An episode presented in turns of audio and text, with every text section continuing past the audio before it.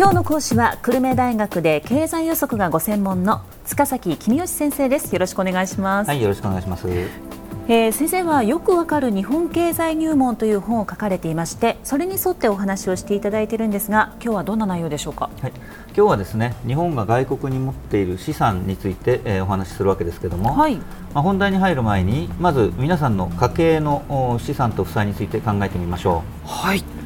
給料から生活費を引いた残りが家計の黒字でその分だけ貯金が増えるというのが基本ですよね。ええ毎年の黒字額の合計が貯金の残高になるというふうに考えていいですよね。そうですねでこれが純資産です。はい、さて、えー、家計の黒字赤字のほかに大切なのは借金で株を買う場合なんかがありますね。うん、えー、その場合借金も増えますが同じ額だけ資産も増えるので純資産は変わりませんよね。ええ、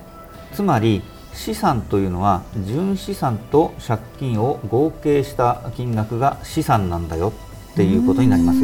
そうですね。ですよね。はい。え日本と外国の間の資産と負債についても考え方は全く同じです。黒字だとその分だけ財産が増えていくっていうのは国でも家計でも同じことということですね。そうですね。えー、日本はこれまで経常収支が黒字でしたからその分がたまって、えー、対外純資産が巨額のものになっていると。はいで2012年末の金額ですがあ296兆円、うんまあ、すすごい大きな金額で、えー、年間輸入額の大体3.6倍ぐらいになります。はあ日本人の大人1人当たりにすると大体1人300万円ぐらい外国に貯金をしているという計算になってます。え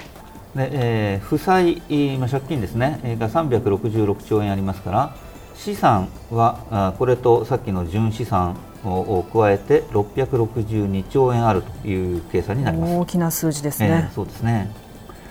で資産のうち153兆円は、まあ、その他投資という分類になっているわけですけれども、まあ、この部分は日本の銀行と外国の銀行の間の貸し借りで、まあ、特に意味がないと思っていただいて結構です、はい、で残り509兆円のうち一番大きいのは証券投資で、えー、305兆円あります、うん、でこれは外国の国債や株式などを日本の民間部門が持っている部分ですね、え。で次に大きいのが外貨準備の109兆円です、はい、これは日本の政府が持っている外貨ですけれどもその多くはアメリカの国債などで、えー、運用されています、ええ、直接投資は90兆円あります、えー、証券投資などと比べると少ないですけれども、はい、最近急激に増えています。で負債、借金が366兆円ありますがそのうち162兆円はその他投資でまあ、さっき申し上げた銀行間の貸し借りが主ですから特別の意味はありません。で残った204兆円のうちで証券投資が181兆円と圧倒的に大きくて直接投資は18兆円に過ぎません、え資産全体と負債全体を比べると662兆円と366兆円ですから資産が負債の1.8倍ありますね。でも直接投資だけを比べると資産が90兆円債が18兆円ですから資産の方が5倍もあることになります。うん。先生、証券投資というのは、はい、外国の株や国債を買うことですよね。えー、そうですね。で直接投資というのはどういうものになるんですか、ね、直接投資というのは外国に工場を建てたり会社を作ったりあるいは外国の不動産を買ったりすることですね。はい。日本の会社は外国にたくさん子会社を持ってたり工場を持ってたりしますけども、外国の会社があんまり日本に子会社を作ったりしない工場を作ったりしないということですね。まあ、それがいいことなのか悪いことなのかっていうのはいろんな判断がある難しいところです。はい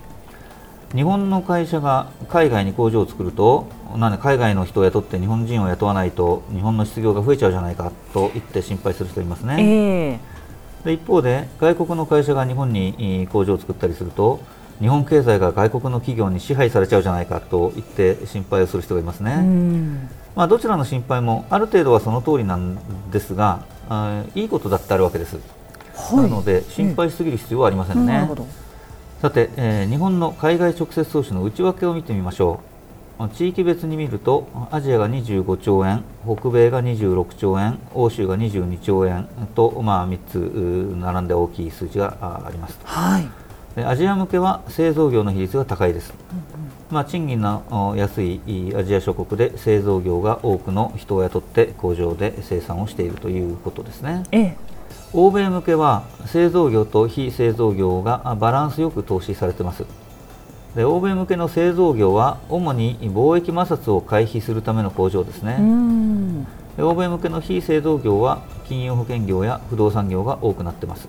えー、中南米とかオセアニア向け、えー、の直接投資は非製造業が多いですね、でまあ、これは資源開発のために鉱山を持っているとかそういうのが主ですね、はい、対内直接投資についてはですね、えー、金額そもそも少ないという話をさっきしましたけれども、はい、業種的には金融と保険が主です、うん、製造業の比率は小さくなっています。まあ、製造業は日本が得意な分野ですから外国の企業がわざわざ出てきて工場を作るっていうのは難しいんだよっていうことがあるわけですけれども、えー、あの他にもずっと円高の時期が長かったので、えー、日本にわざわざ工場を建てようっていう外国の会社が少なかったっていうことも理由の一つとなっています。えー、直接投資の対内直接投資が少ないもう一つの理由として日本の雇用慣行とか企業文化などが国際的に見て特殊だということが挙げられています。はい例えば終身雇用制とか年功序列賃金制とかいった制度に戸惑うということですよね。えー、そうです、ね、まあ、それだけじゃなくて今度向こうの企業は従業員っていうのは悪いことをしかねないっていう性悪説に立って社内規定をやたらがんじがらめのものを作っているので日本人の職員がそういう社内規定に馴染めないという問題もあるようですね。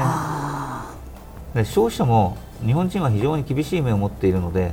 欧米の消費者に対応するのと同じようなアプローチで日本人消費者にアプローチすると彼らは日本では成功できないという面もあるようですけどね。そうなんですね、うん、えそれでは先生今日のまとめをお願いします、はい、日本は過去の経常収支が黒字であったため巨額の対外純資産を持っています。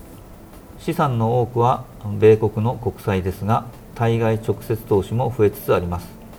一方で外国から日本への直接投資は低水準にとどまっています。今日の講師は久留米大学で経済予測がご専門の塚崎公義先生でした。ありがとうございました。はいありがとうございました。